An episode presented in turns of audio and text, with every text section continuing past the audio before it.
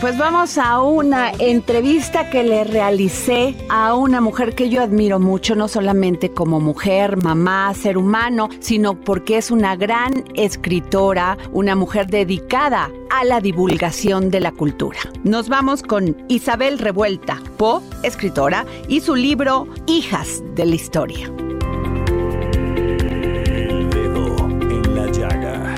Una mujer que admiro muchísimo. Es una mujer que no solamente es, ha sido catedrática en el Departamento de Arte de la Universidad Iberoamericana, sino conductora. Nos ha llevado la cultura que la sintamos, a que la sintamos muy cerca. Y hoy me da muchísimo gusto, estoy de manteles largos aquí en, en el dedo en la llaga, porque tener a Isabel Revuelta Po, es para mí un gran honor. Isabel, ¿cómo estás?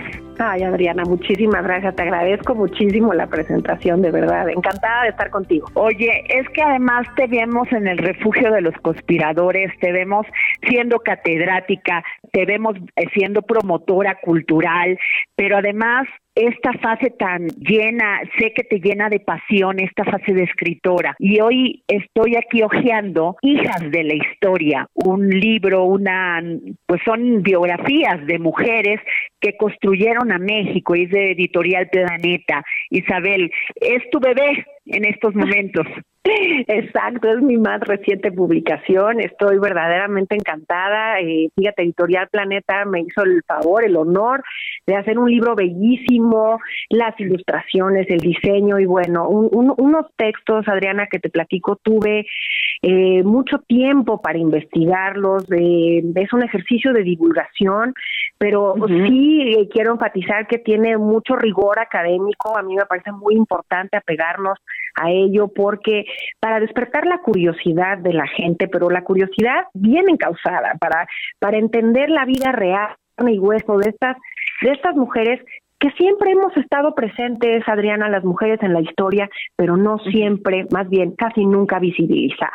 Y eso era nunca se les ha reconocido, nunca se les reconoce realmente cuál fue su papel y su apoyo y ayuda a causas como la independencia, la revolución, la guerra de reforma. Sin duda, sin duda. O nos vamos con esa historia maniquea de las malas, malas, digamos, las leyendas negras de muchas de ellas, o las apologías, las historias broncíneas eh, que se nos resquebrajan y que no nos llevan a identificarnos con esos personajes, porque además el ser hija de la historia, por eso me gusta el título, porque me parece poderoso todas somos hijas de esa historia. Actualmente, y si no nos vinculamos a lo que somos, y no nos identificamos con otras que estaban antes que, que, nosotras, no podemos entender sus logros, no podemos entender lo que por ellas tenemos actualmente. Y por eso es importante quitar extremos, ¿no? Extremos de un lado y de otro, sino hablar realmente lo que le sucede en esas vidas. Isabel, dentro de este libro pues está la historia de Sor Juana, de la Güera Rodríguez, Dolores del Río, la Malixin, pero me quiero parar aquí nomás para empezar por una de ellas, la Güera Rodríguez.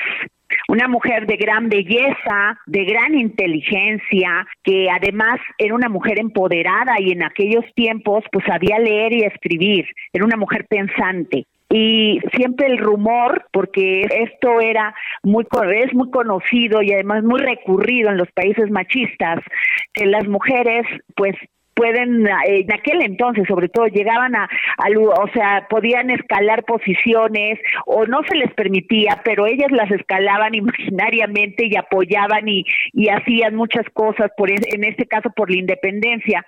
Pero siempre decían no como es guapa se acostó con tal como era bella, pues tenía una relación con el otro. ¿Sí? O sea, el descrédito, el desmérito, el desprestigio por ser mujer y no veían todo lo que ella hacía para ayudar a esta causa. Mira, justamente, justamente, porque además escoger a, una mujer del periodo histórico, porque eso es, digamos, lo que quise de, de, de una manera eh, abarcar, y lo digo humildemente porque hay muchísimas, pero creo que si las leemos desde 1502 que nace Malintzin hasta 1983 que muere Dolores del Río, vamos, ellas van hilando ese esa ese devenir histórico, pero en lo que tú me comentas de la Güera Rodríguez, María Ignacia Rodríguez es un personaje que conocemos de hablada y de muchas habladas, de durante épocas enteras incluso. La última tremenda hablada, si me permites el término, es encantadora, la escribe eh, Artemio de Valle Arispe, pero encantadora desde el mundo literario, porque para el mundo de una mujer, el que se le tache de Matajari, de que logra eh, todo lo que logró por estar saltando de cama en cama, es verdaderamente humillante. Es, es, es, es, es como tú dices, es vituperar la acción de una mujer que lo que encarnó la verdadera eh, María Ignacia fue un grupo de personas, un grupo de criollos, un grupo de mexicanos que ya estaban arraigados a esto que es México. Adriana, no nos detenemos a pensar que hemos sido más tiempo virreinato que incluso México independiente. Lo que queremos, lo que creemos, lo que nos gusta, lo que no, nuestros defectos, nuestras virtudes, están hechas en ese momento. El grandísimo laboratorio de nuestra cultura y de nuestra historia son esos 300 años de sincretismo, de mezcla, de mestizaje. Y ya para finales de ese virreinato, mujeres como, como ella representaban esos intereses y esos mexicanos. Que si era bella, sí, lo dijo von Humboldt, que si fue amante de, eh, de uno o de otro, incluso de Simón Bolívar, es una hablada, es un mito. Es decir, llegó a ello porque se metía en la cama de fulano, tú lo dijiste bien. No es verdad. Sí, o sea, es un tema sexual, o sea, es un tema, sí. o sea, olvídate de la inteligencia, olvídate de todo y olvídate de, de su lucha, de su empoderamiento en estas causas. No, tiene que ser un tema sexual y eso es lo que tú en gran parte, pues, enalteces el trabajo de estas mujeres, este Isabel. Claro, y no nada más desde un punto de vista público, incluso desde sus vidas privadas. Ellas toman decisiones y eso es importantísimo porque las mujeres hemos tenido creencias y las hemos apoyado en la historia y las hemos apoyado incluso con nuestras vidas. Hemos tomado partido desde el lugar donde nos ha tocado vivir. Y eso es importantísimo enfatizarlo. Son mujeres que tomaron decisiones. No siempre terminaron bien, pero eso es poder. No necesitamos claro. Ya estaban, ya lo hicieron. Y ella en su vida personal no nada más por haberle dicho al mundo entero, en una sociedad terrible con las mujeres, en una sociedad de altos vuelos como los que ella vivía, le escribe al virrey que ella no puede seguir casada con su primer marido porque le metía unas tundas y unas golpizas que no existía el divorcio, pero pide separarse de él. Eso es poder, eso es decir, aquí hay un límite. Y además, los intereses después que queda viuda de ese grupo al que ella pertenecía tenía haciendas, eran parte de los, eh, digamos, de la sociedad que empujaba económicamente el virreinato. Ella pide eh, sea escuchada y sean escuchados esos criollos en las eh, conspiraciones. Está tomando acción, está tomando poder. Oye, Isabel, Carmen Cerdán. sí, sí, sí, sí. Carmen Cerdán. Porfiriato. Sí, porfiriato, revolución mexicana. Mira, han sido visibilizadas mucho y, de una forma como general, de, forma anónima, soldaderas, adelitas, importantísimas, esas mujeres que no tenían más nada que perder y se aventaban al fin del mundo detrás de sus maridos, con sus hijos, a echar las tortillas, a lavarles la ropa, a cargarles las balas y demás eh, trebejos en la, en la bola de la revolución. Muy importante, sus vidas enteras pero también hubo mujeres que intelectualmente tomaron partido por una creencia. Y ese es el caso de Carmen Cerdán. Sus hermanos se adhieren intelectualmente al movimiento democrático de Francisco y Madero. Ella está cercanísima a las hermanas Narváez, sufragistas, Adriana. La mujer no votaba mujeres que tenían en el intelecto y que se pusieron a hacer propaganda, imprimir clandestinamente con riesgo a que te asesinaran, como le sucede al padre de Carmen y de Aquiles, lo desapareció la paz de los sepulcros porfiriana porque se oponían a un régimen que había nacido liberal y se había convertido en una dictadura. Eso es lo que hace Carmen Cerdán y el día de la tragedia eh, toma partido en, eh, con las armas, empuñando un rifle, porque eso, eso lo pongo ahí. Es, es interesante ver cómo en el momento en que se termina su vida, la tragedia de la vida, lo que le pasa a los, a los, a los hermanos Cerdán, ella toma acción, más allá de haber sido correo, de haber traficado con armas, que ya era, no era poca cosa, de haber impreso eh, propaganda, también toma las armas para defender en ese momento su casa, su hogar, sus Isabel, la Malinche, la famosa Malinche. tan cuestionada, tan castigada, todavía pasan los siglos y siglos y sigue castigada, la acusan de traidora, una mujer que sufrió muchísimo, que la vendieron, la regalaron, ni siquiera lo, la vendieron, creo que la regalaron por por un porque el papá pues tenía que entregarle un premio a Cortés en, después de una batalla, pero platícanos más de esto. Mira, efectivamente, eh, la mal llamada malinchista de Malinche, porque ni era malinchista, ni era Malinche, Malinche era Cortés, el que andaba con Malintzin, está en Náhuatl, pero bueno, pasa la historia también con una leyenda negra, lapidante, porque está completamente enterrada la mujer que fue, el tamaño que tuvo esta mujer que con la palabra unió dos mundos.